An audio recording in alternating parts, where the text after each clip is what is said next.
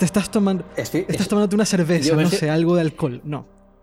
No, no, no, porque, bueno, una tila igual por los nervios, ¿no? Antes de la keynote. Eh, yo debo aceptar que los primeros. Eh, ahora ya no. Eh, el anterior no, pero los primeros que grabé, los primeros podcasts que grabé, los grabé con bastante alcohol encima. Porque. Oh, sí. Claro, Haberme lo dicho, tío. y claro, esto se hubiera arreglado con un buen vinito blanco, claro. Hay que soltarse. No, no. Eh, ahora estoy en la oficina, entonces no, no hay alcohol aquí.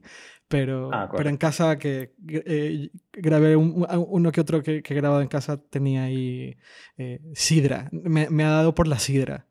No sé por qué. Me gusta. A mí me gusta mucho también, excepto esta que ahora bebe todo el mundo, no sé si te gusta esta del ladrón de manzanas, que a la gente le hace mucha gracia, que me la enseña y me dice, mira, el ladrón de manzanas, Apple, tal. Yo digo, bueno, es que a mí la sidra no, no me gusta y porque tenga manzana en el nombre no significa que me vaya a gustar. Pero a ti, pero, a ti no te gusta la sidra. Me encanta la sidra, pero esa ¿Por qué? No sé porque es muy dulce, tal vez. Mm, es muy dulce, sí, la veo muy dulce. Sí, yo soy más clásico. Tengo algo que decirte. Era ladrón de manzanas. lo sabía, Es que además está en todas partes. A ver, ya la puedo beber perfectamente, pero, pero bueno, creo que estoy más acostumbrado a, otras. Mira, ahora me ha apetecido una sidra. Estoy en un hotel y ahora aquí no puedo hacer nada. ¿Estás en un hotel ahora? Sí, ¿Eh, sí, sí. ¿Dónde estás? Sí, sí, estoy en un hotel. Si quieres contarle a la audiencia, si quieres contarle a la audiencia dónde estás. Sí, claro, claro. cuéntanos. estoy en San Cugat. De lunes a jueves estoy en San Cugat eh, eh, trabajando y bueno, este hotel que es casi como mi, iba a decir mi segunda casa, pero es casi como la primera, porque paso aquí más tiempo que, en mi casa de Alicante, donde vive la rumba y ya está. mucho. Pues bueno, eh, ahora sí, empecemos con el primer tema y es como un... es algo pendiente, al menos en, el caso de Dynamo, es como un tema pendiente porque creo que llevo dos podcasts diciendo que vamos a hablar de esto en algún momento y es el, el nuevo MacBook Pro. Eh, sí. Tú y yo lo reseñamos. Tú reseñaste el de 15 pulgadas, el tope de gama de 15 pulgadas con procesador i9, con un montón de cosas, ¿verdad? Sí. Y yo reseñé el de 13. Em, me leí tu reseña, vamos a enlazar la, a la, reseña en las notas del, podcast, es una reseña maravillosa que recomiendo mucho que la lean. Eh, y me gustaría un poco que nos cuentes eh, tu opinión, porque Hace unos días, no sé si recuerdas que estuvimos hablando un poco del tema del, de las MacBook, Pros en un... Y del Touch Bar. Ajá, del Touch Bar. y yo decía que el Touch Bar eh, no sirve para nada. Eh, y tú decías que bueno, que le ve sentido. Yo, yo honestamente todavía me cuesta. Pero más allá del Touch Bar, sí que me gustaría que, que, que, que me cuentes un poco cuál ha sido tu opinión general del MacBook Pro eh, no solo este último modelo que venga, que está muy bien, pero en general esta generación con Touch Bar y cuál es tu opinión de este cambio. Eh, hay, un, hay un tema que, del cual, el cual vamos a tener que tocar sí o sí y es el tema del precio, pero antes de llegar al precio, sí, me gustaría que, que, que, me digas qué opinas tú o cuál es tu percepción general de, este nuevo, de, esta, nueva, de esta nueva generación de, de, de MacBook Pros. Bueno, eh, yo tuve, eh, probando el modelo de 15 eh, tope de gama, evidentemente es un modelo potentísimo. Yo creo que Apple aquí, aquí llegamos a muchas conclusiones, ¿no? Una de ellas es que Apple está hasta el gorro de Intel.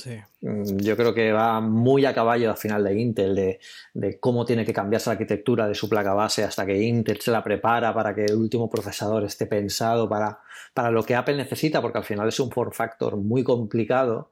Y, bueno, eso da lugar a muchos problemas, como todo el tema del thermal throttling, que, que es un problema derivado de que estos portátiles con este perfil tan bajo eh, bueno, pues estos procesadores no están preparados para esto, entre muchas otras cosas que tienen. Entonces, una de las conclusiones es que estamos ante un producto eh, eh, que, bueno, es potentísimo porque el procesador es muy potente, pero yo creo que Apple ya empieza ya, si no ha empezado antes, a, darle muchas...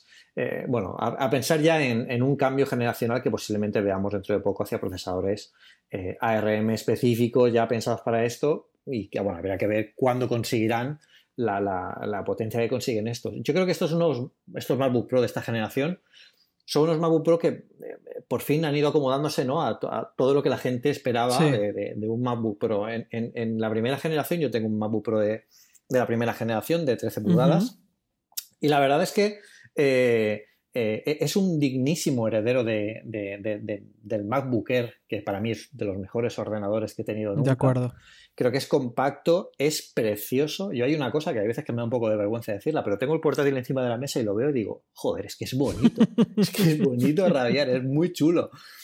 Y, y bueno, pues hay muchas cosas que, que, que no se pueden eh, dudar de este portátil. Evidentemente, como tú dices en tu reseña, el acabado de materiales premium, eh, todo lo que esperamos de este portátil, de un portátil de Apple, eh, bueno, pues ya lo esperamos que por defecto lo incluya, pero no por, por, eso tenemos que dejar de valorarlo, ¿no? Los materiales de ese portátil, la construcción, la increíble pantalla, que yo creo que fue un cambio radical o muy potente en respecto a otras generaciones y que en esta generación sigan manteniendo esa esa misma pantalla con espacio color P3, con los 500 nits de brillo, es espectacular. Es una pantalla, es una pantalla fantástica. A nivel de potencia es muy potente y el, uso general del, dispositivo, sobre todo en, el modelo de 15 pulgadas, pues es una, bueno, te da muchísimas posibilidades. Eh, y entre ellas, pues está esa Touch Bar que a ti no te hace mucha gracia. Yo, yo no la veo como algo diferenciador. Quizá el problema con la Touch Bar es que se vendió en su momento como, como el gran,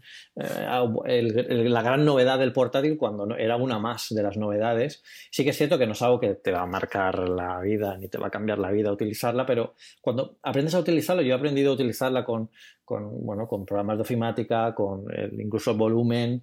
He aprendido gestos que el otro día se lo comentaba también a un compañero que no sabía que existían ya en el, modelo nuestro, que es el botón, por ejemplo, de volumen.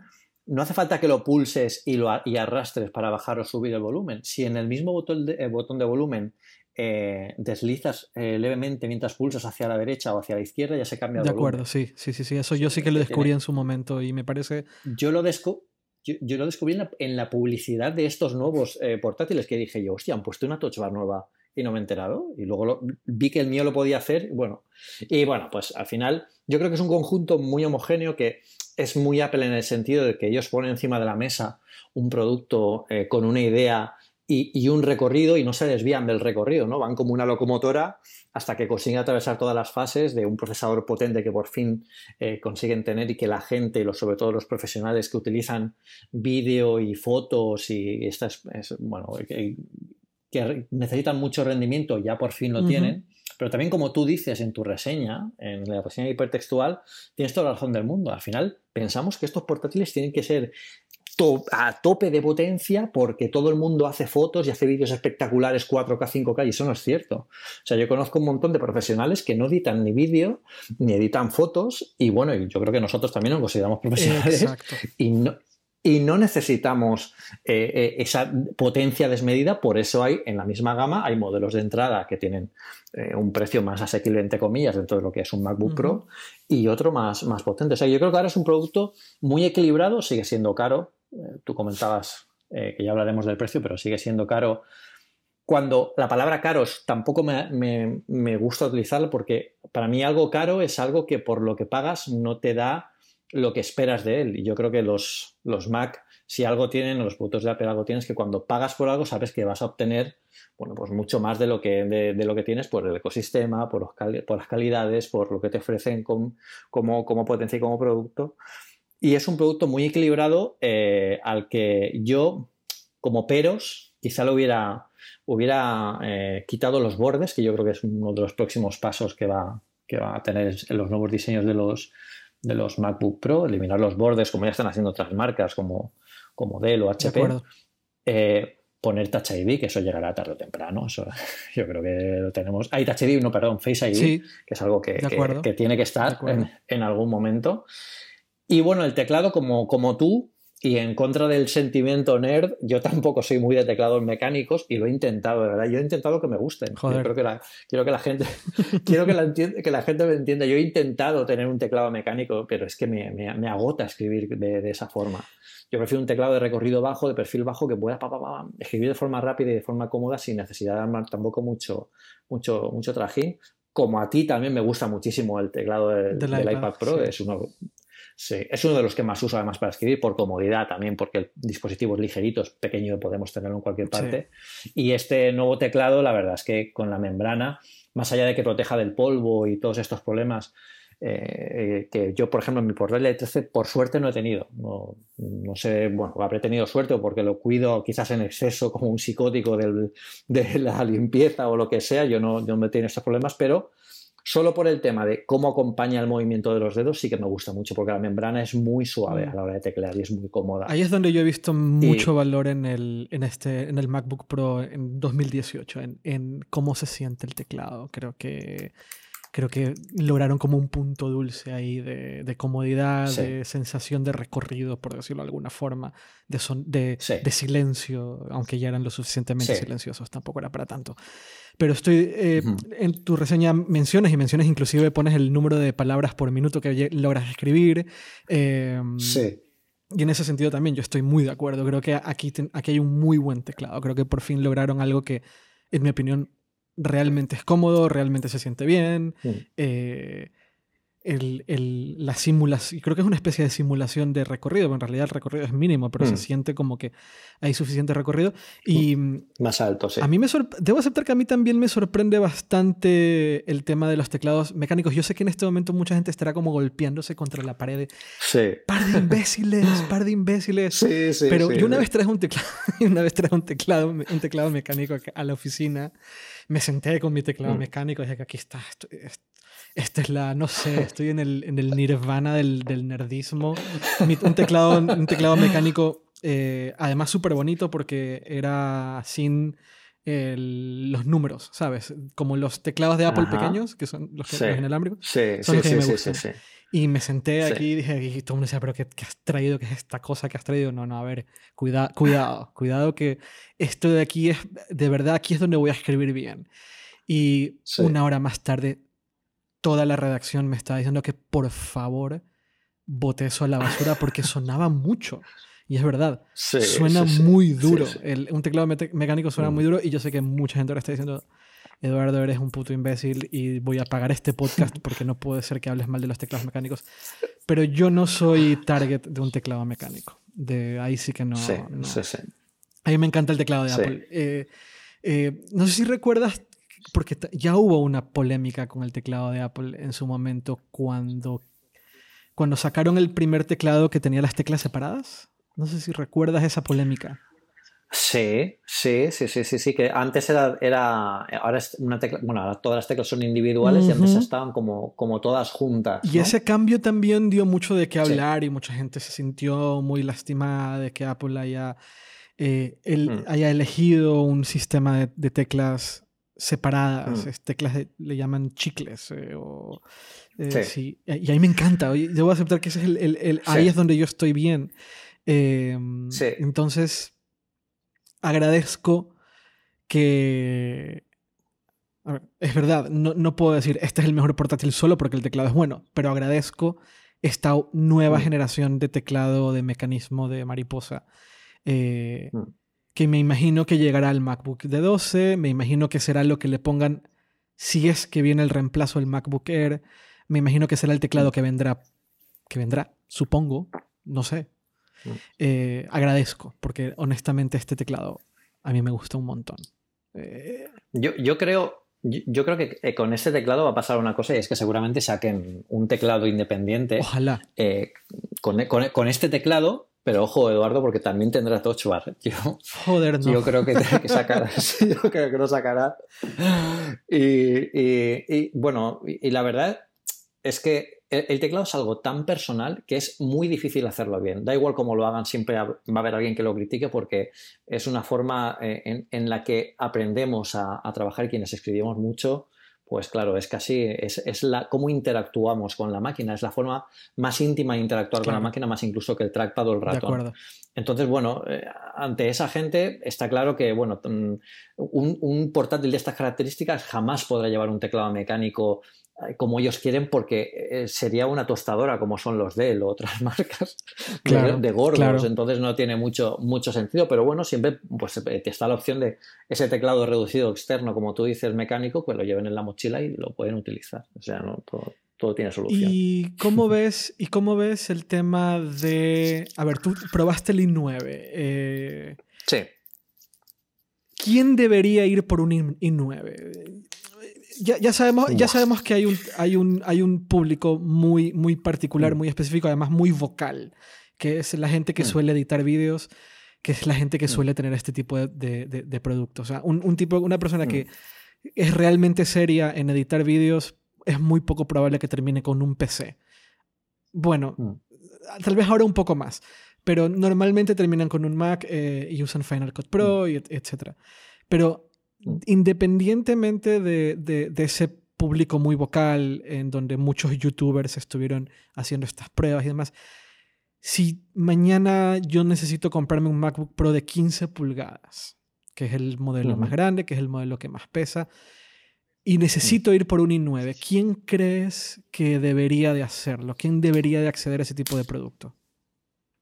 Yo creo que al final, por definición, eh, en, el i9 es es potencia bruta de cálculo para, conseguir rendimiento en programas que requieran eh, mucha potencia de procesador, que además en, lo que Apple ofrece también te ofrece eh, gráficas más potentes. O sea que prácticamente nos, es Apple quien nos dice la respuesta. ¿no? Este, este, portátil está diseñado para gente que sobre todo utilice lo que más eh, potencia necesita hoy en día, que es la, la edición de vídeo eh, eh, en tiempo real, como tú dices, Final Cut Pro, el DaVinci Resolve y todas estas herramientas que son al final lo que más, lo que más consume eh, en ese tipo. Para, para ti, para mí o para un profesional que, por ejemplo, utilice incluso vídeo, ¿por, qué no? O, AutoCAD mm. o, análisis de programas matemáticos como MATLAB o Photoshop, Lightroom, todo esto, el, el modelo de base no es que le sobre, es que o sea, no es que le sea suficiente, es que le, sobra por todos lados. O sea, em, no hace falta e, el desembolso. Yo creo que el, portátil que me dejaron a mí para reseñar es el portátil que debería llevar, yo creo que un productor de vídeo de, uso heavy que va incluso más allá de lo profesional, o sea que es pro pro, dos veces pro para, poder sacarle el, rendimiento, porque también además em, el modelo que me dejaron a mí eh, tenía un precio de 8.000 euros aproximadamente en el mercado. Exacto, eso es a donde yo iba. Tú tenías el modelo mm. tope de gama, pero de verdad tope de gama, porque me, imagino que tenía el disco duro más grande, el procesador más rápido, la memoria RAM a tope. Claro, y, además el, eh, solo el disco duro, lleva un disco duro de 4 terabytes, que eso es, se dice muy rápido, pero es para, para tirarte por la ventana de, cuando lo piensas. 4 terabytes en este espacio. Es una barbaridad de ingeniería lo que han hecho aquí. Y claro, solo añadir eso, si os vais al configurador de la página de Apple, eh, veréis que eh, suma solo eso 2.200 euros. Solo, solo el disco duro. Entonces, claro, ¿Quién utiliza eso? Pues evidentemente quienes están grabando eh, episodios de producción cinematográfica, quienes graban muchísimos planos de vídeo en formato, en formato bruto que no está sin, procesar para luego tener todas las copias. Y es, eh, bueno, además es una locura porque también hay que recordar que los discos duros, cuanto eh, los discos duros que ofrece Apple en los portátiles, cuanta más capacidad tienen, más rápidos son. Por ejemplo, el que, el que analizaste tú de 13 llegaba a 2,5 gigas prácticos por segundo eh, de, rendimiento. El mío, el de 15, llegaba a 2,7, 2,8. Y, y, Eduardo Archanco analizó uno de, un modelo de 13 también muy básico y llegaba a, a, dos y poco. O sea que hay un escalón que sigue siendo una completa barbaridad, porque como la gráfica que tú pusiste en hipertextuales es súper interesante, porque claro, se ve, no es que haya una distancia en la velocidad de los discos duros, es que está en otra, en otra dimensión completamente con respecto a la competencia. Y, y eso se nota muchísimo, sobre todo a la hora de trabajar con, bueno, pues con eh, archivos grandes, con, todo eso. el aumento a 32 gigas es algo que sí que deberían ofrecer en el modelo de, 13 pulgadas y es algo que hoy en día no ofrecen. Solo tiene el modelo de 15. Así es. Eh, macOS tiene un buen sistema de compresión de memoria que yo creo que hace bastante bien el papel. O sea, no, no es lo mismo tener 16 GB en Windows que 16 GB en RAM, en, Mac. Y y el sistema de compresión de memoria hace muy bien su trabajo en, en, Mac OS. Pero bueno, yo creo que debería estar porque también la gente que utiliza 13, eh, el, modelo de 13 pulgadas puede utilizar programas de análisis matemático o puede tener em, que cargar un vídeo muy heavy y para eso hace falta que, que, se maneje de forma cómoda. Aunque yo, la verdad es que con 16 GB estoy bastante contento con el mío y es el modelo de 2016, el mío es un i7 y, voy bastante, bastante. ¿De 13 pulgadas es el tuyo personal o de 15? El de 13. El, mío personal es el de 13. Lo verás la semana que viene. Y, si tuvieses que comprarte uno ahora, es decir, si tuvieses que cambiar ese 16 por uno de 2018, ¿volverías a comprar uno de 13 o te irías a uno de 15? Sí. El de 13. Directamente 13. Sin dudarlo. Sí. Y, yo creo que también hay un poco un, factor de uso personal. Yo eh, es que viajo muchísimo. Mm. A la semana estoy cuatro días fuera de casa y el de 15 pulgadas, a pesar de que evidentemente el modelo era hiper ligero, súper... Es muy cómodo porque es muy finito y no pesa tanto como otros modelos. Una vez que te acostumbras al de 13 pulgadas y en la oficina lo conectas a un monitor externo y en casa también lo haces, no, te, no me supone tanto y la verdad es que para aeropuertos o para trabajar fuera de casa es muy cómodo tener el de 13. Yo me, yo me compraría el modelo base. El, que yo tengo, el modelo de 13 pulgadas que compré en su momento, es el tope de gama eh, subido al máximo eh, cuando, cuando salió. Y precisamente ese mismo modelo ahora eh, es el modelo casi de entrada. O sea que con eso es más que suficiente para, para, trabajar y para, para ponerte al día. A mí me pasó lo contrario que a ti. Es decir, yo cuando compré el modelo de 15 pulgadas, el, yo compré también en 2016 un MacBook Pro. Pero lo compré de 15 pulgadas. Yo siempre había usado 15 pulgadas. Eh, llevo años usando 15 pulgadas. Y una vez que he mm. probado este modelo de 13, eh, mi reacción fue, ah, vale, voy a, ir voy a comprarme uno. Voy, voy al Apple Store y me compro uno. Me estoy aguantando esperando a ver qué lanza Apple eh, la próxima semana, qué lanza Apple el 12 de septiembre. Si es que lanza un portátil reemplazo al MacBook Air y me lo pensaré. Pero una vez, una vez habiendo probado el MacBook Pro de 2018 de 13 pulgadas, me queda claro que este es el producto que yo personalmente iría y me compraría. Salvo que mm. la próxima semana nos den alguna sorpresa con un producto, no sé, no sé, no sé, no sé, no sé. ¿Sabes cómo vería yo eh, la única forma en la que eh, el MacBook Air volviera a tener sentido? Porque yo realmente, mira que le doy vueltas y, no, le acabo de ver sentido a, un MacBook Air nuevo eh, como... Porque en su momento fue una, apuesta, una apuesta de Apple por, por el mundo de la ultramovilidad en todos los sentidos y apuestas muy duras como eliminar el CD, etcétera, etcétera, el DVD. Hoy en día yo creo que el MacBook Air es el MacBook que tenemos hoy en día en el mercado, con su pantalla retina, con una envergadura inferior a la del MacBook Air, pero tiene la misma pantalla, eh, con mucha más potencia, sobre todo los, de, los, de, los que han salido este año. Yo la única, la única forma en la que vería que el MacBook Air eh, tuviera eh, un regreso por todo lo grande sería que, saliera con, otros procesadores, que fuera realmente una, una sorpresa en ese sentido diciendo Em, el MacBook en su momento fue lo que, a lo que, lo que está siendo el iPhone 10 al mundo iPhone fue este va a ser, eh, así van a ser los ordenadores del futuro, este va a ser el, camino de ruta que vamos a tener.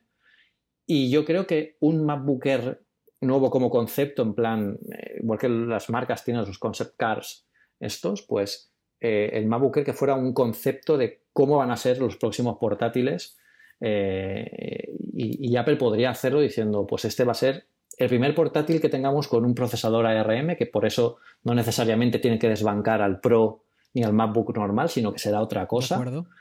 Y, con algún diseño que, bueno, ¿por qué no podrían eh, empezar con este MacBook Air siendo todavía más pequeño pero manteniendo la misma pantalla? Eso solo se lograría quitando los marcos, que eso es lo que, lo que ha hecho el iPhone 10. Claro. Ahora, ¿tú, ¿tú crees que la marca MacBook Air la mantengan? Yo creo que la van a matar. Yo creo que la van a matar porque Air mm, ya no tendría sentido, pero ¿por qué no un MacBook 10? bueno, no, tampoco, tampoco tiene ningún sentido, tampoco lo, acabo, me acabo de, pensar, me acaba de ocurrir, no lo he pensado, pero un, un nuevo apellido que, indique algo como, como, como nueva generación o un nuevo concepto o, una base para todo lo que tenga que venir, aparte de lo que ya tenemos en el mercado, que ya lo habéis visto y es esto y funciona pero tenemos esta apuesta y a ver qué os parece. Yo creo que, sería un laboratorio, un campo de pruebas interesante. Es muy interesante lo que tú dices. Yo, yo había pensado una cosa muy, muy distinta, pero todo lo que estás comentando me hace mucho sentido. Y tienes toda la razón con el tema de que el MacBook Air efectivamente en algún momento fue como... Claro, es que ahora recuerdo esto que está, lo que está pasando ahora con el iPhone 10, de que toda la industria copia el diseño del iPhone 10. En su momento pasó con el MacBook Air. Toda la industria copió el diseño del MacBook Air. Y efectivamente marcó la ruta a mm. seguir en lo que un portátil de 13 pulgadas ultraliviano debería de ser. ¿Tienes? Y es lo que está pasando con el Exactamente, iPhone Exactamente, tienes toda la razón del mundo. Mi, mi teoría es la siguiente. El, el, MacBook de 12 pulgadas lo van a reducir a 999 dólares. Y, Vaya precio, muy interesante. Porque parte de la razón importante por la cual un MacBook Air se sigue vendiendo bien es por el precio, los 999 dólares. Entonces, sí. claramente Apple necesita deshacerse del MacBook Air. Ya es un producto viejo, es un producto que lo ves y, pues, sobre todo los marcos de color plata o como se silver, como se diga, los marcos. Queda completamente antiguo y obsoleto completamente. La pantalla no retina. Vale, la batería 12 horas, pero también es porque no tiene pantalla no retina. Entonces, claramente Apple necesita deshacerse del, del, MacBook Air y claramente el MacBook Air no estaba en los planes de Apple. Yo, yo imagino que en algún momento dijeron, bueno, vamos a tener que hacer el compromiso de mantener esta, este, este modelo porque se sigue vendiendo mucho, pero no creo que en 2015 Apple se imaginaría que el MacBook Air seguiría vendiéndose en 2018. Yo, yo creo, es mi, mi, mi, mm. percepción. Entonces, ¿cómo eliminas la existencia del MacBook Air? Pues por precio. Entonces, supongo yo, mi teoría es MacBook de 12 pulgadas, 999 mm. em, dólares.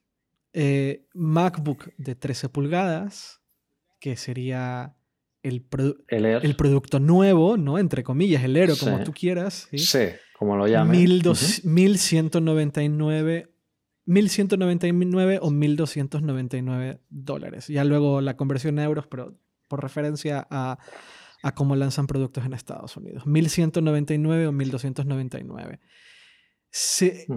Yo creo que es la única forma, en la, tal, y como está la estrategia ahora, eh, tal y como está la, línea de productos, si no se van a, algo más arriesgado, que es lo que tú, lo que tú comentas, que es eh, lo, de, mm, lo de tomarse la libertad de proponer un producto nuevo con procesador ARM, que sería maravilloso, me encantaría. Pero mm. si no, no se van por ese camino, si tal vez ahora este año no es el momento correcto para hacerlo. Quizás es pronto. Tal vez, no lo sé. Tal vez Tal vez mm. no, eh, eh, tal vez es el momento de mostrar un producto nuevo. Eh, sería maravilloso. Yo, yo soy el primero que celebraría y me encantaría ver finalmente a Apple deshaciéndose de la dependencia con Intel. Me encantaría que suceda. El trabajo que están haciendo con ARM para los iPhones y para los iPads es impresionante. Hmm.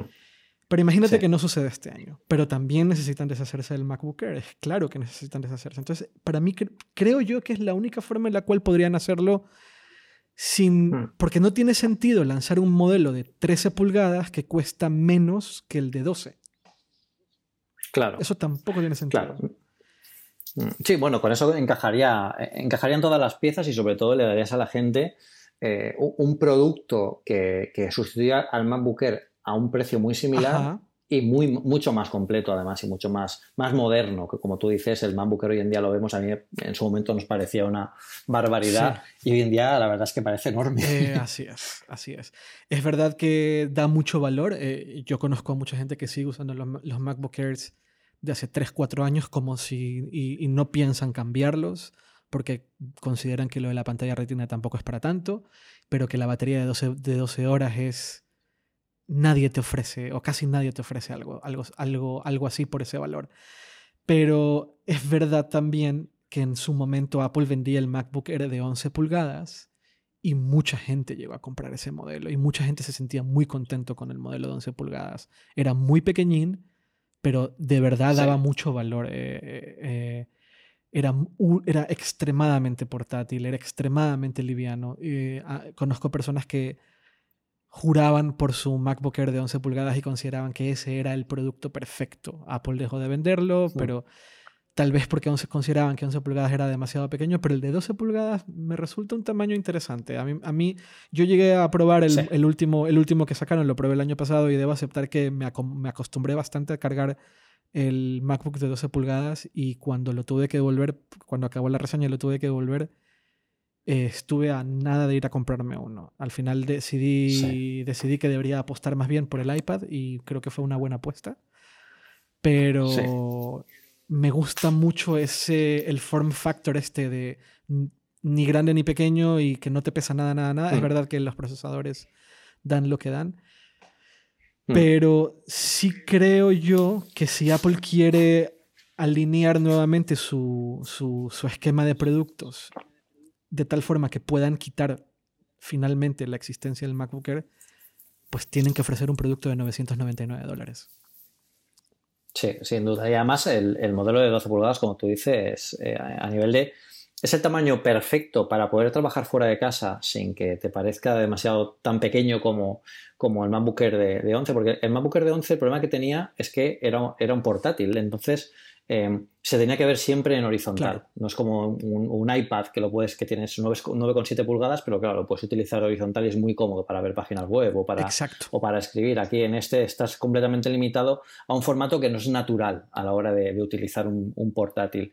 Pero en el de 12 sí que funciona. Yo también lo estuve probando y la verdad es que eh, el día a día funciona perfectamente, no noté ninguna, ninguna, bueno, ninguna contramedida ahí que, me supusiera un problema. Sin embargo, como tú dices, me acostumbré a esa ultra, portabilidad y luego fue complicado porque yo, eh, bueno, recuerdo que el, el último, la última vez que probé un, un, MacBook, no, no tenía, no tenía todavía mi, ya tenía, ya tenía el mío de 13, pero la primera vez que salió el primer MacBook con este perfil ultra delgado, yo todavía tenía, tenía, fue en 2015, todavía tenía el, el MacBook Air no, en 2016, a, principios de 2016, y tenían MacBook Air.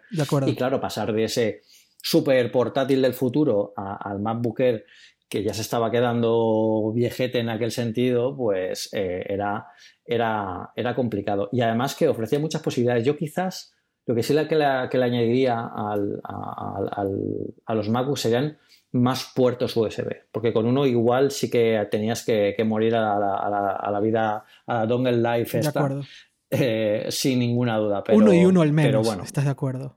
Sí. Uno de un lado, uno del otro al menos. Uno para cargar y otro para conectar de lo que te que conectarle. Sí. Muy, muy, sí. yo creo que debería de ser lo, suyo. Mm. El, el, único puerto era, era un problema y era USB-C, no tenía Thunderbolt, ¿verdad? Exacto, exacto, exacto, exacto, sí, sí, exacto.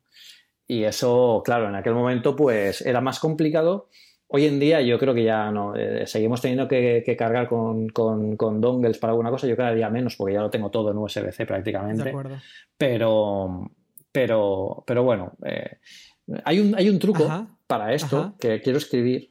Em, ¿Sabes aquello que siempre cargamos? Hay una cosa que cargamos siempre con los portátiles que, que la tenemos muy desaprovechada. Yo creo que Apple aquí mm, pierde una capacidad un poco de, de no de innovar, pero de sorprender al usuario. Y es el cargador, el cargador que utilizamos habitualmente para cargar los portátiles, que sea también eh, un, un, hub USB, eh, USB-A. Sería increíble, sería increíble que el propio cargador, que ya es USB-C, tenga un par, al menos un par de puertos más. Exacto. Yo utilizo, en, Amazon ya tenéis algunos, yo, yo utilizo ahora mismo uno, a ver que lo vea, que es de, bueno, una marca, una marca Satechi, es una marca de, que venden en Amazon, no está mal de precio y tiene el cargador USB-C como tal, tiene un puerto USB, USB normal, entre comillas lo de normal, eh, de carga rápida, que, para cargar el iPhone va, de lujo, y luego tiene dos puertos más, USB también normales, que es para, bueno, pues para todo lo que, lo que no tienes en USB-C lo puedes conectar directamente. Y te vale con el MacBook de MacBook Pro de 13. Me vale con el MacBook Pro de 13 porque tiene carga eh, de, 85 vatios, si no me, no me, equivoco, pero no me vale con el MacBook Pro, no me valía con el MacBook Pro de, 15. Bueno, miento, sí que valía con el MacBook Pro de 15, pero era muy lento cargando se bajaba la velocidad. Pero a, nivel de potencia es exactamente igual. Y la verdad es que es muy cómodo porque yo ya no llevo, ya no llevo adaptadores de ningún tipo. Todo lo que tengo que seguir conectando al, al, USB normal, pues lo conecto directamente aquí al ladrillo este. Y listo. Que además no pesa, no pesa mucho, es, incluso más pequeño, un pelín más pequeño que el, que el de Apple. Eh, sí que es cierto que aquí, como hablábamos antes, se notan los materiales. Claro. claro, estamos acostumbrados a, y estos, pues, es plástico normalito que a los cuatro golpes ya ves que, no, ya llevo dos, ¿eh? no de esta marca, pero, eh, había un proyecto de Kickstarter en su momento que, bueno, que, ayudé, que fui eh, de los primeros que, apostaron por él y me enviaron una, una, de las primeras pruebas y nada, me duró un par de, bueno, un añito o una cosa así, me llegó a los dos años. Pero es muy cómodo y al final te olvidas un poco ya de tener que cargar con, todos los, los adaptadores si es que todavía lleváis alguno. Yo solo llevo el adaptador de Ethernet, que es el que utilizo, pero ya ese también incluso es USB-C. De acuerdo. Y, poquito más. Y bueno, a ver cuándo se decide Apple a incluir los cables USB-C ya en los nuevos iPhone, a ver si este año lo hacen. ¿Y tú, tú eres de los, de los detractores del dongle life? ¿A, ti, te, afectó el tema o, sentiste que era un poco una exageración? No, no, no. Yo creo que era, bueno, es, una exageración como cualquiera de las que se, se le atribuyen a Apple cuando cuando Apple quita las disqueteras, cuando Apple quita el CD, cuando quitaron el CD en el MacBook Air, aquello fue un drama, yo el mundo se iba a acabar por todas partes. Veía a, gente gritando por la calle y, manifestándose en las plazas de los pueblos, o sea, no, no puede ser, esto como... Y no pasó nada. Cuando llegó el USB y quitaron los, los, discos duros con el iMac original, también la gente estaba, era una auténtica locura, ¿no? No pasó nada tampoco, estaba, todo funciona. Al final es una adaptación de la tecnología que de hecho muchas marcas, eh, Microsoft también lo está haciendo, eh, hay marcas como Dell que también está incorporando el USB-C, los móviles de otras marcas también tienen eh, USB-C, yo creo que es, es un puerto que como estándar es horrible porque hay 50.000 protocolos distintos para el mismo puerto, pero, pero es muy cómodo porque es pequeño, es muy cómodo de enchufar y todos los accesorios ya empiezan a tener cargado. Yo incluso la batería externa que utilizo para cargar los dispositivos iOS ya se carga por, con cable USB-C, con lo que aprovecho además el mismo del portátil. Tengo que llevar un cable menos todavía. Es muy versátil al final del día USB-C. Mm, y luego, si además, si, ah, con los portátiles que hemos, que hemos eh, reseñado, si lo conectas a un, monitor externo, yo lo probé con un monitor externo Thunderbolt y aquello es una completa locura. Conectas, funciona el monitor externo y además está cargándote el portátil con un solo cable. Eso es impresionante. eso es impresionante. Sí, eso me gustó muchísimo, pero además, si conectas una aceleradora externa, que también lo tuve la oportunidad de probarlo, es eh, la aceleradora externa se conecta al monitor, eh, eh, el, acelerador externa se conecta al portátil y está conectada el, el portátil la aceleradora junto con el monitor externo que además te carga el portátil en un solo cable. Claro, eso es. y eso era algo que, algo que USB-A, el, modelo anterior, imposible. no lo tenía. Pero ahora, ahora lo puedes hacer, ahora puedes como encadenar, en definitiva. Claro, y además que puedes encadenar, como tú dices, incluso distintos monitores conectándolo al propio monitor. Eso es increíble. Eso es increíble.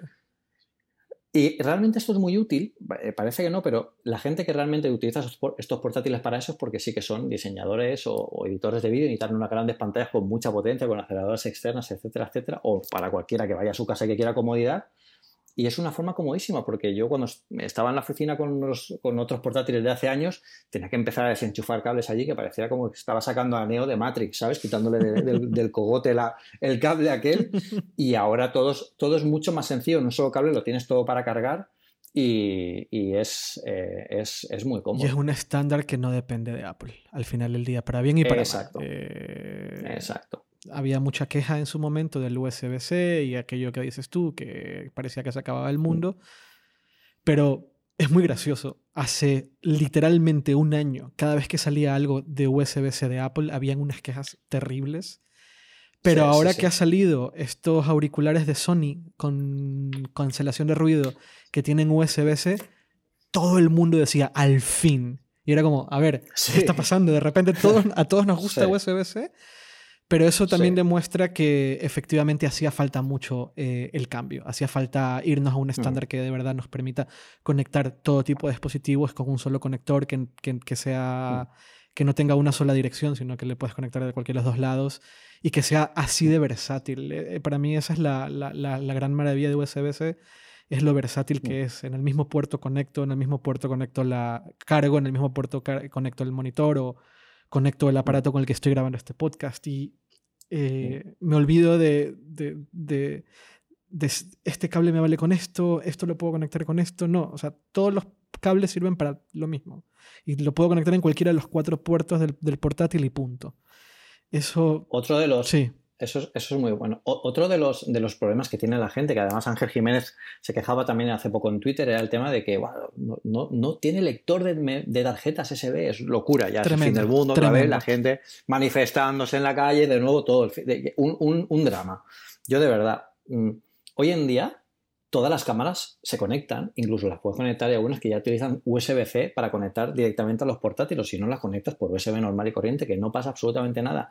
Y a malas, os podéis comprar, de verdad que yo creo que esta gente necesita mirar más Amazon, eh, eh, un, pequeño eh, adaptador que es pequeñísimo, es menos que, un, un, dedo pequeñísimo, que conectas la tarjeta, además se conecta por USB-C al portátil, la velocidad de transferencia es brutal y ya lo tienes solucionado. Es que hay veces que las, las plañideras estas de, siempre parece que todo lo convierte en un drama, pero bueno, que, estaría muy bien que lo tuviera, eh, evidentemente, cuanto más cosas le metas, pero el objetivo de Apple al final es el portátil es el portátil y, dejar claro que tiene todas las capacidades de expansión del mundo. Yo creo que un portátil con cuatro puertos USB-C, sobre todo estos portátiles nuevos que tienen además los cuatro puertos funcionan a 40 GB por segundo, que es una barbaridad. Y yo creo que es para valorarlo, porque es muy potente, muy versátil. Bueno, nos comprometemos a que en las notas del podcast vamos a poner todos los aparatos que has mencionado. Vale. el cargador, el, aparatito este de SD, el adaptador, todos. Los vamos a poner todos porque literal eh, siempre preguntan y es verdad que a veces es complicado encontrarlos. Bueno, nos comprometemos que... El, Bazar Dinamo. Sí, nos comprometemos que las notas del podcast van a estar todos los adaptadores para que en caso que tengan un, portátil con USB-C, pues eh, compren lo que necesiten. A mí personalmente me encantan los, estos como mini hubs que vienen un puerto USB-A, un Ethernet, un HDMI, un mm. SD, un lector SD, ¿sabes? Los has visto seguro. Sí a mí, me, parece, me parece increíble. Además que cuestan 30 euros, no cuesta nada. Y lo conectas cuando necesitas. Si quieres Ethernet, lo conectas. Si quieres el lector de tarjetas, lo conectas. A mí me parece sumamente útil mm. y eh, insisto, eh, insisto en la versatilidad. Eso antes no hubiese sido posible. O sea, mm. antes no hubieses podido tener un dispositivo de 30 euros, que es lo que cuesta ahora. Yo creo que en dos años costarán 10. Mm. Eh, le podías conectar todo y hmm. eso, es la, eso es el futuro, el futuro prometido de USB-C. yo creo que era el futuro prometido del, USB en general. Pero eh, por uno u otro motivo no llegaba. Con USB-C finalmente hmm. llegó el hecho de que realmente se podían conectar todos los dispositivos que necesitaras a una velocidad rápida e incluye, inclusive encadenándolos como en su momento lo permitía Firewire permitía encadenar, ¿no?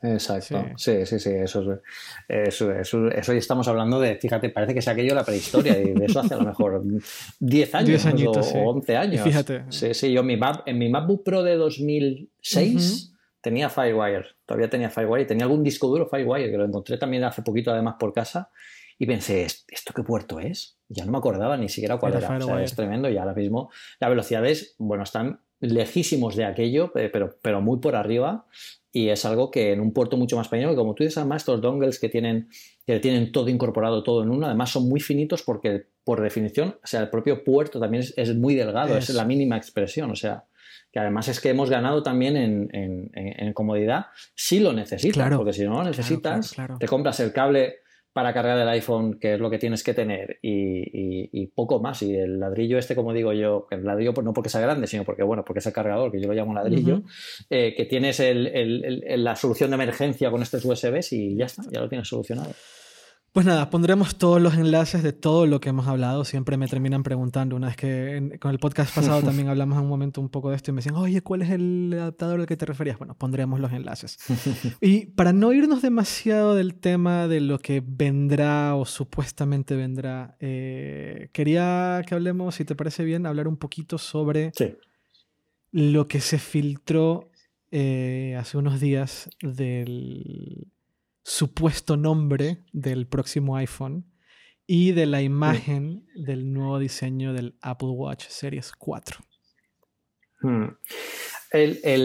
a mí el nombre... Eh, Te sigue generando ruido, ¿no? Realmente... Sí, el, nombre es que yo creo que Apple estaba en, el momento perfecto para dejarle los apellidos al, mundo iPhone, tal como hizo con el iPad en su momento, porque el año pasado el iPhone 10 eh, tenían que nombrarlo de alguna forma completamente distinta a la, nomenclatura que seguían por generaciones porque era algo distinto que se apartaba de lo, habitual, era One More Thing del año pasado, algo, algo nuevo que iba a sentar las bases del futuro. Yo creo que seguir utilizando la nomenclatura del año pasado eh, que este año además seguramente se eliminen, ya no haya iPhone 9, eh, va a ser complicar un poco toda la gama. Yo creo que lo que mejor podría pasar sería que sacaran el iPhone 2018, que es el iPhone, que, el iPhone 10 actual, actualizado a procesador, a todo lo que tenga nuevo, pero con el mismo, el mismo diseño, y el iPhone Plus 2018, que sería el nuevo con el nuevo tamaño y con todo lo nuevo que, lleve para no complicar mucho a la gente. Y entonces ya sí que dejaríamos un poco esos 10 primeros años de, iPhone eh, que con el iPhone 4, 5, 6, 7, 8 y el 10 acabando, cerrando el ciclo y ahora empezando un nuevo ciclo con esta nomenclatura que es más serena, ¿no? Porque iPhone XS bueno, es que ya lo he pronunciado mal. Es claro, que Apple no es. Para Apple no es el iPhone 10, eh, no es el iPhone X, es el iPhone 10. Así es. Entonces, tendríamos que pronunciarlo iPhone 10S, que sí que tiene sentido con respecto a lo que tienen a otros años, pero claro, en inglés en inglés no queda bien verlo escrito porque XS a mí me suena a las tallas de las camisetas que es eh, extra small. Y en, inglés se lee, en inglés se pronuncia ex, excess, lo cual puede tener una connotación negativa. El iPhone excesivo. Sí, sí, sí. Eh, eh, no sé. Es raro. Es verdad que es raro. Es raro, es raro. Yo creo que el, año pasado dijeron, bueno, vamos a este año, pues como podemos inventarnos el nombre que sea, porque el año que viene vamos a, resetear todo esto desde cero, vamos a ponerle iPhone 10 con una X así de grande, que siempre se nos, han dado bien las X, y el año que viene ya lo dejamos a cero. Pero continuar con eso, em, no sé, no, lo acabo de, no lo acabo de, ver muy, muy Debo aceptar que a mí, a mí este me, a ver, yo, yo, yo, yo, yo pensé que en algún momento Apple iba a dejar los números a un lado también. Eh, iban a adoptar una estrategia similar a la, a las del, a la del iPad o a la del MacBook. Eh, el MacBook, ¿no? Eh, MacBook, este es el nuevo MacBook, este es el nuevo iPad, este es el nuevo iPad Pro. O sea, no hay iPad Pro 2, iPad Pro 3, este es el nuevo iPad Pro, punto. y, y, y, yo creo que tiene mucho sentido, este es el nuevo iPhone. con el iPhone 10 al usar un número romano, imaginé, vale, eh, lo que están marcando es el nuevo diseño o, el dejar a un lado un montón de conceptos, el, lo, del botón de inicio, eh, eh, lo de los mm. bordes y demás. Pero, pero sí, me, me cuesta imaginarme un iPhone 10S. ¿Y un iPhone 10S Plus? Sí, es un poco, eh, nos empezamos a acercar a las nomenclaturas estas de Star Wars que utiliza Sony. Tipo, este es el modelo AR88FX3. sí, empieza, a complicarse demasiado y yo creo que no, hay necesidad y es el momento perfecto, perfecto para, para, hacer eso, porque este año yo creo que veremos que ya la gama eh, se queda con el concepto del, del, iPhone 10 del año, del año pasado y ya empieza desde ahí.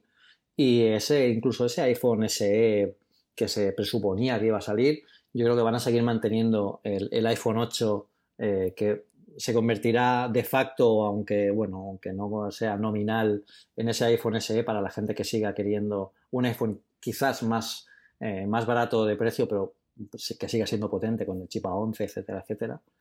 Pero yo creo que es el momento perfecto para que se quiten este lío que desde luego si el año pasado lo hicieron como, como algo puntual, eh, me parece, yo creo que ha funcionado perfectamente el nombre, se ha diferenciado de, cualquier otro teléfono, incluso de ellos mismos.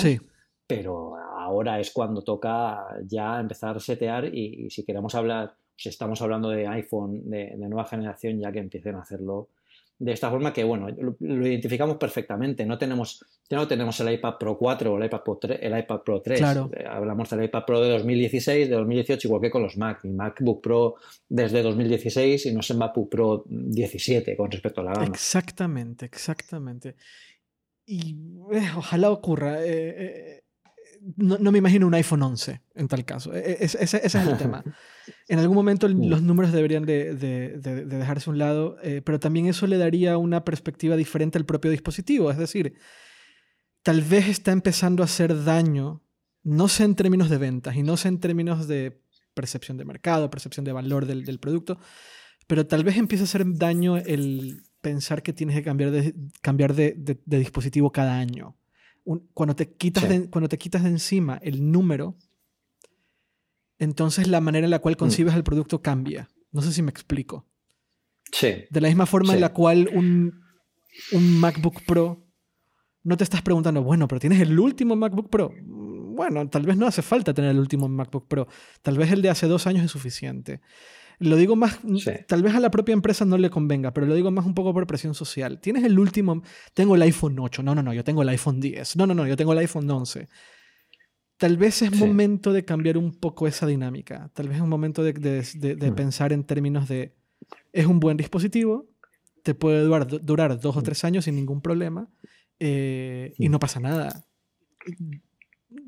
Entiendo que tal vez para Apple sea como, hey, tenemos que seguir vendiendo muchos iPhones cada año. Pero sí creo que a nivel social hay un impacto grande detrás del número. Aquí em, el, tema también muchas veces que pasa es que yo creo que mm, quizás porque estamos acostumbrados a hacer la reseña cada año de cada nuevo producto, de todo lo que va saliendo, pero realmente la gente en la calle no, no, no, no suele comparar eh, el modelo nuevo con el del año pasado, porque habitualmente, quizás en los iPhones sí, por, el tipo de dispositivo, por lo que tú dices, por el tipo de presión social, pero normalmente tú comparas un producto que acaba de salir al mercado con el que tienes. De acuerdo. Y no suele ser el, el del año anterior, siempre suele ser el de dos años atrás o tres años atrás. Por ejemplo, yo ahora mismo mi MacBook Pro no estoy considerando en cambiarlo con este, pero yo en mi reseña he comparado el, MacBook Pro de 2018 con el de 2017. No para la gente que tenga el de 2017, sino para la gente que, esté decidiendo si comprar el último que ha salido o quizás eh, apostar por uno de segunda mano del año anterior, ¿no? Por cuál sería el más, el más interesante. Y como tú dices, eliminar el número eh, lo que hace es eh, situar a la gente a la perspectiva de que el iPhone es un producto, aunque, aunque la gente muchas veces se olvide de eso, para, Apple solo hay un producto, solo hay un iPhone. Lo que pasa es que va evolucionando y va creciendo a, lo largo del tiempo y, por eso el, iPhone normal, entre comillas, y los iPhone Plus es realmente el mismo modelo, lo que cambia a grandes rasgos es el tamaño y en el caso de los Plus, bueno, pues que tienen una mejor cámara por la envergadura que tienen, que ya veremos cómo se resuelve ese año, al final son iguales, pero sí que es cierto que eliminar esa barrera de numérica que haga decir, bueno, pues a lo mejor sí que, sí que necesito tener el último modelo con respecto al tal, pero comparándolo eh, con, el iPhone que ya tengo, pues es, una, es, un, modo de, saber que no hace falta tener la última generación, sino realmente la que necesito. Eso, eso, creo que has dado en el clavo. No necesariamente la última generación, pero sí la que necesito ahora. Creo mm. que esa es la clave. Y ese es el mensaje que se debería. Y además, es, es además algo que, sucede. Yo, que me tacharán de fanboy, que nunca me ha pasado, pero es posible que alguien lo haga. Pero yo creo que, la gran ventaja que tienen los iPhones es que podemos perfectamente hoy en día comprar un iPhone 6 y utilizarlo sin ningún problema dentro del ecosistema sigue siendo potente, sigue estando, sigue, siendo compatible con iOS 12, eh, lo puedes utilizar. Y para eso, bueno, pues tendrías el, bueno, pues tendrías el, iPhone de 2000, si no me equivoco, de, de 2015. Eh, bueno, pues aquí lo tienes. Pues yo tengo el iPhone, ¿no? somos de iPhone o somos de, del modelo X que, o del modelo 8 que salió en tal año. No, no tiene mucho, mucho sentido. Yo creo que es más aprender a, a nombrar el concepto que al final lo, es lo que, lo que te aporta y lo que necesitas, que también se tiene que aplicar a todo, tanto para los iPad como para los MacBook Pro como para los iMac, eh, tenemos que tener los productos que nos den lo que necesitamos de la forma más cómoda que, nos, puedan, que nos lo puedan dar. Y, y, viste, y que me gustaría, no sé qué tan, qué tan fan o qué, tan, qué tanto te llama la atención a ti el, el, tema del Apple Watch. A mí debo aceptar que es lo, de las cosas que más me emocionan para este mm. año. Em, y esto lo, esto lo he dicho yo, perdona, esto lo he dicho yo antes en, un podcast. Yo dije que de todo lo que van a lanzar este año, probablemente a mí lo que más me llama la atención es el nuevo eh, Apple Watch. ¿A ti te pasa algo similar? Mm, o... Sí, yo, yo, creo que el Apple Watch para mí eh, siempre ha sido algo por lo que Apple no entró cuando todos entraron, pero es que de todos los que habían en aquel momento no queda nadie. Nadie, es muy loco. No queda nadie. Porque lo que, lo, que, lo, que, eh, lo, que, lo, que, lo que proponían era simplemente hay que sacar esto. Bueno, pues se saca lo que fuera sin entender muy bien lo que estaban sacando. Llegó antes casi la tecnología que el caso de uso. Yo creo que Apple le ha pasado en cierto sentido algo similar porque eh, eh, el Apple Watch ha ido evolucionando como, como una casi segunda pantalla de, nuestro teléfono a algo más, bueno, pues más, más deportivo, más próximo al cuerpo en el sentido de que nos sirve como sensor de, cardiovascular, nos sirve como, como medidor deportivo, nos sirve para hacer cosas que con el teléfono eh, bueno, pues es, no lo hacemos de distinta forma. O sea, lo hacemos de distinta forma. Y esto es algo que ya ha pasado y, tiene un término malísimo que eh, eh, la gente odia que se pronuncie, que es la era post-PC. Mm. Ah, Dios mío, ahora todo el mundo está echando la cabeza, seguramente, pero la era post-PC básicamente se tiene que resumir, más, es muy sencilla de resumir y es que hay dispositivos que están naciendo que pueden hacer las cosas mejor que cómo la hacían otros dispositivos anteriores. Por ejemplo, para navegar por Internet es mucho más cómodo navegar por el sofá con un iPad que estar sentado en un escritorio dentro, delante de, un, ordenador. Es mucho más cómodo. Con el reloj, pues yo he descubierto, a mí me apasiona salir a correr y, claro, con el reloj he descubierto que solo saliendo con el reloj y los AirPods tengo mi música.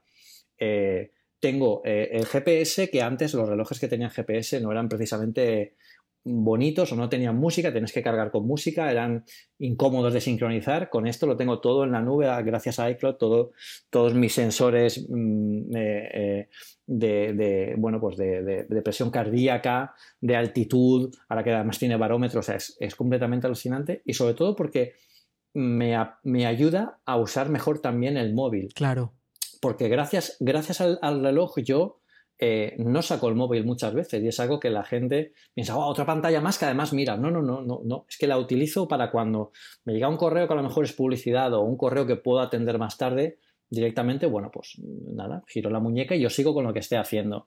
Si me envía un correo, eh, algo que estoy esperando urgente, pues lo tengo inmediatamente, no, no, es algo que además me ayuda muchísimo a, verlo en el, en el instante y, aportan muchísimas cosas, como por ejemplo eh, el, tema de mapas. Mm. A mí me, encanta usar el reloj para, irme de viaje por ahí y llegar a un sitio simplemente utilizando el, Apple Watch, porque te va marcando por dónde tienes que ir. Además, con la vibración áptica es súper cómodo.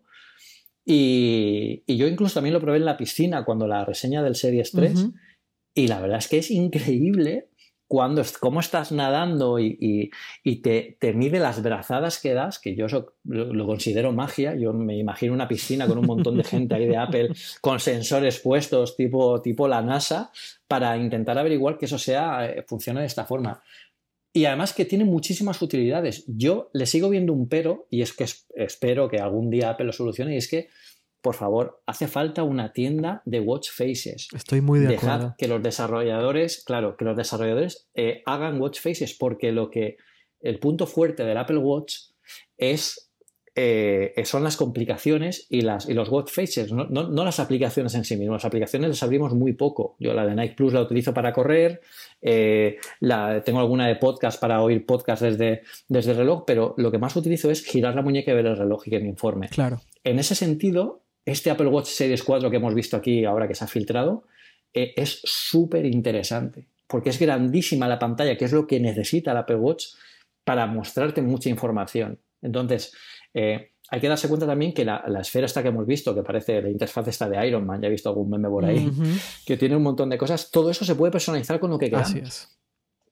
Entonces, claro, podemos tener mucha información y esa watch face en concreto no la hemos visto en ninguna beta para desarrolladores, nadie la ha sacado ni se ha filtrado. Eso quiere decir que hay más sorpresas que tienen que venir con ese reloj, que como tú dices es lo que lo hace interesante, ¿no? Porque es un, dispositivo que tiene todo un mundo todavía por delante para que le podamos sacar partido y que está acabando de definir la trayectoria que tiene que seguir. Con lo que, sí que es cierto que, bueno, pues eh, tenemos que ver todo lo que puede dar de sí y, y con este nuevo diseño, pues eh, puede dar mucho de sí. Yo quiero, a mí me encantaría que el, el, Apple Watch Series 4 sea el equivalente al iPhone 4. Es este momento en el cual todo cambió, ¿no? La pantalla retina, más grande, más delgadito, este nuevo form factor que tenía el, el iPhone 4 y era como revolucionario de alguna forma y era mucho más rápido que los modelos anteriores y tal.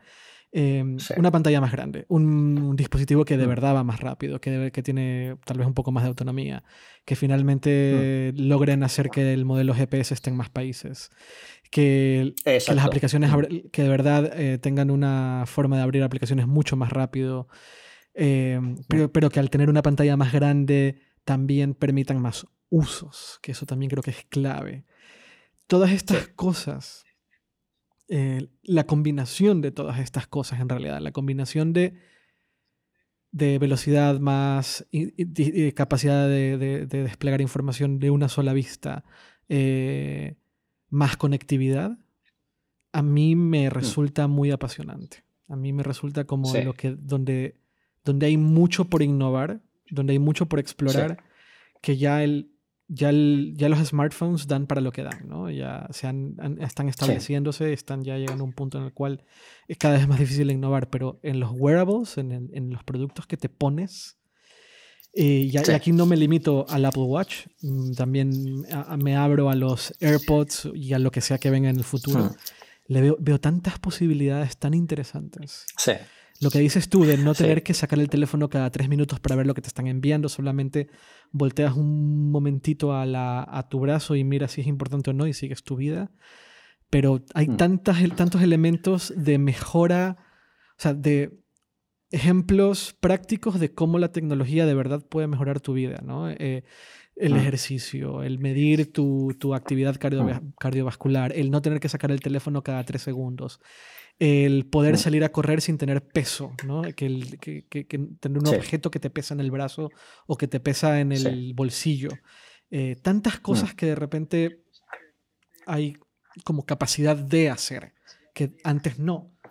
Eh, y, además de todo, tener una medición muy personal, muy cercana a ti mismo, eh, de lo, que, lo que está pasando en tu cuerpo, lo que está pasando en tu vida. A mí eso me, me, resulta muy interesante y me llama mucho la atención. Y cuando vi el diseño del Apple Watch Series 4, como que dije, ah, mira, sí que están innovando Ahora en ese lado. Sí que es interesante. Y eso a mí me llama mucho la atención. Ahí es donde realmente, de todo lo que van a presentar la próxima semana, de todo lo que a mm. mí de verdad más me emociona probablemente es eso. Yo no hay, no hay vez que no entre en el hotel y no lo piense. O sea, ¿por qué no tengo yo la llave de, la habitación en formato electrónico en el reloj? Porque es que siempre lo llevo encima. Ahora, por ejemplo, antes de entrar, eh, yo acabo de llegar ahora de la oficina y la llave magnética que tienen los hoteles de toda la vida, pues eh, se había desmagnetizado. Me ha tocado otra vez bajar a recepción. Mañana, cuando tenga que hacer el checkout, tengo que ir a recepción a entregar la llave, a que me cobren. Todo eso es que ya está resuelto. Claro, claro, claro. Eh, un hotel, cuando yo lo pago, me enviara la llave electrónica para tenerla en wallet y no hiciera falta hacer check-in, yo iría directamente a la habitación que me diga la llave electrónica y cuando me vaya no tengo que devolver nada, expira la tarjeta y me hacen el cargo en la cuenta de lo que haya consumido o de lo que haya visto y eso sería todavía más comodidad y ya no solo también en hoteles, también en oficinas. Eh, eh, para entrar, incluso también en casa. Eh, yo es que las llaves, como las odio tanto, con, toda, con todo mi ser, o sea, no, aguanto llevar llaves, es lo que, lo que peor llevo de todo y es algo que sigue estando ahí y que nadie todavía ha resuelto de forma segura, entre comillas, o y de forma cómoda. Pues yo creo que el, el, reloj debería ser la llave, porque además está protegido, la gente dice, no, porque es que en el reloj, claro, si me lo pongo yo, yo cuando alguien me dice eso le doy el mío y le digo, toma, póntelo e intenta hacer algo con el reloj. No puede, ¿verdad? Eh, no puede, porque además eh, el, reloj está bloqueado gracias al Face ID de mi teléfono. En el momento que yo me lo quito, está fuera. O sea, lleva la medida de protección biométrica que ahora mismo es la de las más seguras que hay en el mercado. Es falla una vez de cada millón. Así es. O sea, es prácticamente imposible que, falle. y es la, es la mía perfecta. Es que es mucho más seguro que tener unas llaves que se te pueden caer por ahí, se te pueden perder o te pueden copiar o te pueden clonar, o la gente que alquila pisos, por ejemplo, que, que, bueno, pues tiene que hacer miles de copias, que hay gente que puede tener copias, pues con esto sería simplemente cambiar el, el, código de cada una de las tarjetas electrónicas y ya está. Yo creo que sí que sería el futuro y en algún momento tendrá que llegar, quizá llegue incluso con los teléfonos antes que con el, con el Apple Watch, pero como tú dices, este tipo, este tipo de dispositivos eh, que están tan cercanos a nosotros en el sentido de que son más personales porque son vestibles, tienen tantísimas posibilidades, incluso de moda, que todavía yo creo que no nos hemos acercado mucho, pero, pero el Apple Watch en sí también se vende mucho también como complemento de moda porque además con la personalización de las, de las, de las, correas. de las correas, que es una de las cosas que yo creo que más acertó Apple ahí. O sea, cambiar una correa en el Apple Watch son un segundo. O sea, no hay que hacer nada. Yo lo hago todos los días. Cuando voy a hacer deporte, me quito la que tengo eh, de piel de Apple eh, para llevar en el día a día y le pongo una correa de deporte y lo tengo en un segundo. Y la gente piensa que es algo muy complicado porque ve el diseño y parece que esté muy anclado y tal. Eso es súper cómodo. O sea, que está muy pensado para que sea un, un mix, quizá no sea todo diseño, todo tecnología como esperan ambos lados, pero yo creo que es un mix interesante, el más equilibrado que hay en el mercado porque hay por ahí eh, yo los relojes inteligentes redondos no los entiendo. Los relojes, redondos están muy bien como complemento de moda porque son bonitos, no, podemos dudarlo, pero no son útiles en, un diseño, en un diseño eh, eh, inteligente para, la muñeca. No, no, no, no, y no son usables, sobre todo. La, una pantalla redonda mm. no termina de funcionar para desplegar información bien, esa es la verdad. Y en, el sentido, en, lo que has dicho, dos cosas, dos comentarios importantes. Uno, tú, me imagino que tú tienes que el hecho, de, esto de desbloquear tu MacBook Pro con el Apple Watch, ¿verdad? Eso es un ejemplo de, lo que mencionabas, de cómo el Apple Watch te puede dar acceso a cosas, ¿no? Y, inmediatamente, no hay que hacer nada. Es invisible, transparente, un pequeño tap en tu hmm. muñeca y ya sabes que se ha desbloqueado porque además el sonido y el tap es característico de cuando se desbloquea el Mac. Pero lo segundo, ¿notaste que la invitación al evento del 12 de septiembre tiene eh, el acceso con el RFID? Sí. Que es un poco lo que estás diciendo. Exacto. Buenísimo. Para entrar al evento, eh, me imagino yo que para entrar al área, esto lo digo para la gente que no, obviamente, bueno. Em, en la invitación que nos llegó a los, a los que hemos tenido la fortuna de ser invitados al evento del, del, del 12 de septiembre, venía un, en el mail venía un, botón que decía confirmar. Entonces entrabas, confirmabas, te decía, te decía, estás confirmado, descargar para tu wallet, descargar la invitación para tu wallet. Una vez que lo descargabas y lo abrías en el wallet del, del teléfono, viene el icono de acercar el teléfono a un lector, como cuando vas a hacer pago con Apple Pay. Pero no es para pagar, sino es para acceder. Como como una entrada. Y eso a mí me llamó mucho la atención. Es como la entrada, como, como, como para acceder eh, al, metro, pero para acceder al evento. Y eso me encantó, me pareció súper interesante. Eh, y es como una pequeña vista previa de cómo el teléfono puede ser usado para lo que estabas describiendo, para acceder a una habitación, para acceder a tu casa, o para acceder al metro, o para acceder a, a la oficina inclusive. Y eso a mí me resulta muy interesante. Muy interesante que lo podamos probar en vivo, ¿no? Sí. Sí, sí, sí, va a estar, va a estar chulo y además, eh, eh, bueno, que, que es, la tecnología está para precisamente para, para todo eso. Yo me esfuerzo a pagar y a usar el, el, reloj con Apple Pay en cualquier oportunidad y yo lamento mucho ser muy pesado con las personas que cuando me ven pagar con el reloj o me ven que voy a pagar con el reloj me dicen, no, no, es que no te va a funcionar porque no funciona con Apple y yo les digo, les explico, no, sí que funciona, déjame. Que... No, porque es que lo pruebo con ellos, veo que sí. ¿Cómo puede ser? ¿Y no has puesto PIN? No, no pongo PIN porque está ya validado previamente con Face ID. ¿Qué Face ID? O sea, la gente de la cola me odia, los que están detrás de mí, porque ven que estoy ahí. Pero, pero es muy útil y al final la gente ha terminado normalizándolo. Yo, hace, de hace un año hasta aquí, veo un cambio tremendo, porque antes pagar con el reloj, como decías, ¿te puedo pagar eh, con el reloj, casi te preguntaban, ¿pero qué? ¿Me lo vas a dar el reloj eh, como, como, como ofrenda o algo así? No, no, te voy a pagar eh, usando Apple Pay con, con, el reloj. Ya la gente lo va entendiendo mucho porque ya es más común, ¿no? Los grandes bancos, por ejemplo, en, en España ya, ya lo tienen y ya se lo puede, se puede utilizar. Y yo siempre lo utilizo eh, incluso en los aeropuertos, aunque en los aeropuertos es más complicado porque tienen que ver el nombre del pasajero y la, tarjeta electrónica que tienen algunos de ellos solo aparece el, el, el, BIDI en, la pantalla y no ven el nombre. Yo ahí sigo utilizando el, teléfono, pero, pero sí que es cierto que siempre que puedo utilizar el reloj lo utilizaré porque es una forma como de, educar a la gente y ver un poco la reacción de la gente, que hay, que hay gente muy graciosa, que no entiende muy bien y casi te ven a, mí me pasó un caso que es que incluso eh, miraron en la cuenta del banco del establecimiento para ver si le había llegado el dinero. ¿En serio? Porque no se creía, pensaban que le estaba engañando, que estaba hackeándoles el lector o algo así. sí, sí, sí, sí, sí, No, no, no tenían, no en una tienda normalita de, de, barrio, pero claro, pues bueno, yo pagué porque tenía el lector y era el lector que podía utilizar NFC y lo utilicé. Y claro, no se lo creían, pensaba que, pues, que tenía algo raro ahí, que estaba hackeándoles el eso y, y me lo dijeron. Qué curioso. explicarlo un poco. Qué curioso. A mí una vez una persona me agarró del brazo. O sea, no. sí, sí, a ver, pero por curiosidad, eh, vio que iba a pagar con el reloj y me dijo, va a pagar con el reloj. Y me agarró del brazo y, me acercó el brazo al lector en plan emoción. Quiero ver cómo funciona. Y yo, sí, sí, sí, sí, tranquilo, te lo voy a mostrar. Pero me agarró del brazo de la, de, la, de, la, de la curiosidad y la emoción de ver cómo voy a pagar con el reloj, cómo funciona esto. Pero sí, es, es curioso. Y, y, y, no hay que dejar de lado la comodidad del simplemente extender el brazo, pagar y listo. ¿no? No tener que sacar nada del bolsillo, no tener que poner, mostrar la cara, simplemente acercar la, mano y se paga.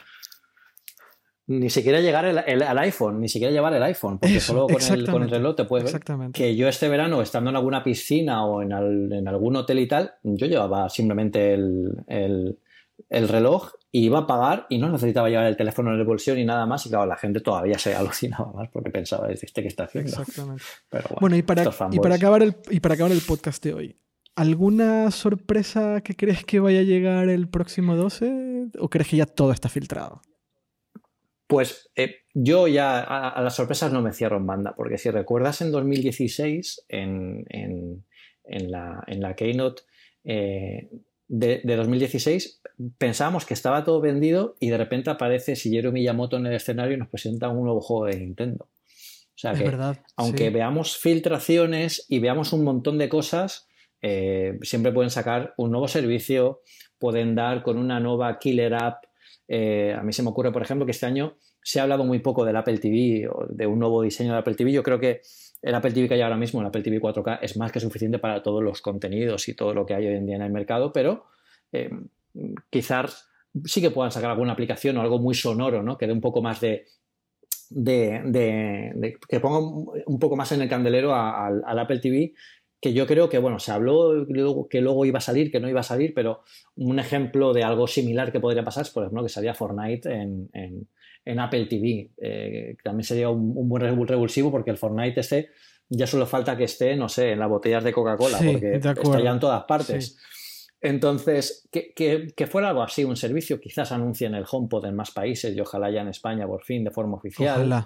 Eh, yo creo que hay tantísimas cosas que nos podrían sorprender. Este MacBook Air, entre comillas, que hemos hablado antes, también podría, podría salir, aunque no es un evento, es un evento yo creo que más orientado al mundo iOS accesorios y todo esto. O quizá a mí me encantaría ver unos AirPods eh, nuevos. A mí también. Yo creo que aún quizás es demasiado pronto porque no han salido los de la carga inalámbrica, con la caja de carga inalámbrica. Yo creo que la gente le dice, bueno, pero ¿para qué quieres unos AirPods nuevos y los que tienes tampoco? ¿Qué van a ponerle más? Bueno, pues le pueden poner más batería, le pueden poner Bluetooth 5.0 para que esté conectado simultáneamente a distintos dispositivos a la vez y no haya que emparejarlos y emparejarlos eh, con otros. Les pueden poner igual incluso una caja que sea todavía más, más pequeña. Quizá para eso tengamos que esperar una nueva generación que, que vendrá el año que viene. Pero bueno, con que salga la batería de la carga inalámbrica, la caja de carga inalámbrica y el famosísimo AirPower de una vez, Suficiente. también. O sea que hay lugar para sorpresas. Yo creo que ahí tenemos que dejarnos llevar, que fluya. Yo quiero, yo quiero poner sobre la mesa la sorpresa que me gustaría que me den. Vamos allá soporte de trackpad para iOS en iPad. No, no, no me lo creo, ¿sí? ¿Tú crees? No, yo sé que no va a pasar. ¿y para, qué para, útil? ¿Para qué, para qué te sería útil? ¿no, crees, ¿No te gustaría tener un trackpad en, en, el, iPad? A mí me encantaría. Debo aceptar. O sea, yo sé que aquí caigo en todos los tópicos del típico nerd, eh, incapaz de ver cambios eh, significativos en una interfaz gráfica, pero sí que me gustaría un trackpad en, en, el iPad. sí que me gustaría. Sí que me gustaría poder usar el iPad como un laptop, es lo que trato de decir. Como un portátil. Ya. Mm, bueno, visto así, a, ver, el concepto Surface yo creo que le funcionó muy bien a Microsoft porque han sabido medio combinar, por un lado, eh, lo bueno y lo malo de uno. Lo que pasa es que también han cogido muchas cosas malas de ambos mundos. Bueno, es, un, es un tema aparte, pero mm, yo es que no soy tampoco particularmente muy aficionado a, los trackpad y yo creo que en, en iOS y en el mundo táctil yo creo que somos más ágiles ya manejándolos directamente con, los dedos, incluso con el pencil. Quizás el trackpad más, lo más cercano que veas en, eh, al trackpad en, un dispositivo iOS sea el pencil de, Apple. Pero tú lo quieres por la comodidad de reposar las manos. Claro, claro. Eh, em, lo, digo, porque em, no funcionan mal las aplicaciones de iOS en Mojave. O sea, Home, eh, el, HomeKit, la aplicación Home, la aplicación News, sí, la aplicación de los stocks no funcionan mal con un puntero, funcionan bien, hmm. o sea, funcionan normal. Hmm. Mm, eh, iOS con un puntero en, teoría no debería funcionar mal. Lo digo porque el iPad, o sea, si quieres que el iPad sea un dispositivo de producción real, tal vez sí que necesita un puntero y no tener que usar el dedo sobre la pantalla todo el tiempo y poder cambiar rápido y poder usar un, puntero en modo portátil si quieres trabajar. Yo sé que esto va en contra de todo. Yo sé que esto, yo sé que lo que estoy diciendo no va a pasar. Pero joder, a mí sí que me gustaría. Debo aceptar que me encantaría poder tener que el Smart Keyboard tenga un mini trackpad, ¿sabes? Que puedo usar o que puedo usarlo con un ratón si hace falta un ratón Bluetooth. Sí. Debo aceptar que me gustaría. Bueno, yo, la verdad es que el cambio más significativo que me gustaría ver de una vez en iOS para iPad es que pusieran de una puñetera vez la gestión multiusuario. Joder, también, sí, de acuerdo. El, iPad, el iPad es un dispositivo por definición que se comparte y debería tener un, un, sistema de usuarios para poder tener un usuario para el niño, otro usuario para la madre, otro usuario para el padre, porque al final eh, o incluso, bueno, eh, o entre parejas, o entre amigos, o entre gente que vive en un mismo piso, pues que puedan compartir eso y sobre todo porque eh, cada uno utilizamos el iPad de una forma y utilizamos las aplicaciones de una forma y, yo creo que a ellos ya está maduro como para hacer eso y los, el hardware lo permite, vamos, más que de sobra con las capacidades de disco duro que hay hoy en día. Y eso sí que realmente es, eh, yo creo que sería un cambio que llevo pidiendo. Eso y la, la, tienda de watch faces en, en WatchOS son mis demandas en número uno.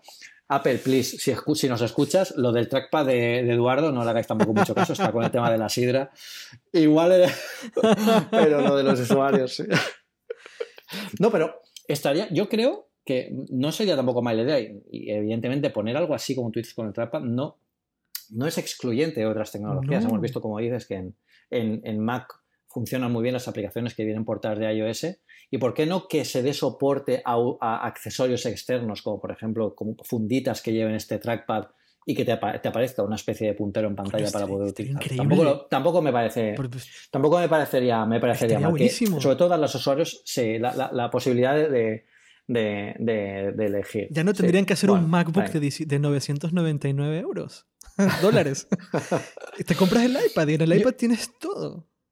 No sé. Ya, bueno, yo creo, que, yo creo que todavía son mundos distintos. Lo son, lo son, definitivamente lo son. Yo, aquí. Pero bueno, estaría, eh, estaría, estaría bien, ¿eh? porque sería una forma también cómoda de, adecuar el flujo de trabajo y más posibilidades. Además que un, iPad Pro tiene un procesador brutal. Deberíamos de poder trabajar al 100% con un iPad. Honestamente, deberíamos de poder hacerlo. Ya hay, iPads de 12,9 pulgadas, por Dios. O sea, eh, está todo ahí para que podamos trabajar como sea, sea con soporte de puntero o no, pero eh, bueno, esto es una discusión que lleva muchos años, pero a mí me encantaría poder trabajar con un iPad al 100% y no tener que tener un portátil. Me encantaría.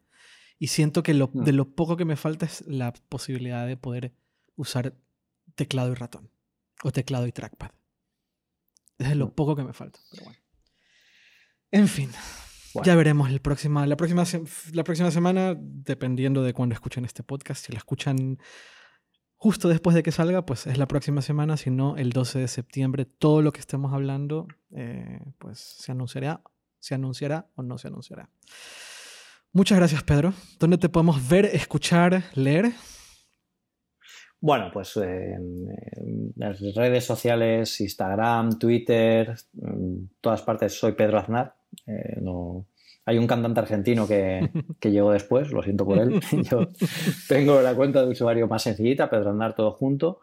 Y, bueno, pues eh, comentaremos, estaremos comentando todo esto también en Apple Esfera y en, el podcast que hago con, con Carlos Navas eh, una cosa más también comentaremos y, bueno, con vosotros también. Todo vendrá Seguiremos comentando en binarios de Ángel Jiménez que grabaremos un trinario. Seguro, ¿Cómo se llama? O sea que nos, escucharán juntos eh, en ese momento tan emocionante que estaremos a punto de vivir dentro de una semana. Excelente. Estamos, estoy deseándolo ya. Excelente. Pues nada, a Pedro lo pueden leer, como, lo pueden leer, como decía, en Aplesfera, que llevas en Aplesfera 12 años. 12, añitos en Aplesfera. Eh, Twitter, Twitter, Instagram, todo esto aquí muy, eres muy activo, siempre estás comentando de todos esos temas. Es, si te gusta Apple, si te gusta todo el mundo de Apple y no sigues a Pedro, es, una, es obligatorio que lo sigas. obligatorio. Muchas gracias, Pedro. Eh, nos vemos pronto. Nos vemos muy pronto. Un placer. Estoy deseando que nos veamos y empecemos el rock and roll. Oh, Nos vemos y muchas gracias por escucharnos. Adiós.